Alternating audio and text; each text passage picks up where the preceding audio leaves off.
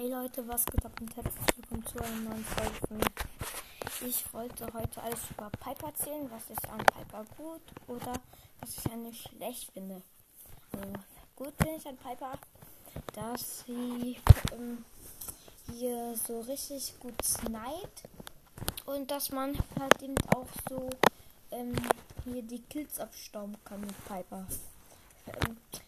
Die finde ich auch richtig nice bei mir.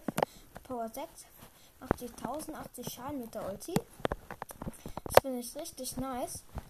Und sie kann mit der Ulti halt eben auch Wände aufreißen. Ist auch richtig cool, finde ich. Ähm, schlecht finde ich an Piper, dass sie halt eben so wenig Leben hat. Also damit meine ich richtig wenig Leben. Gotten wenig Leben.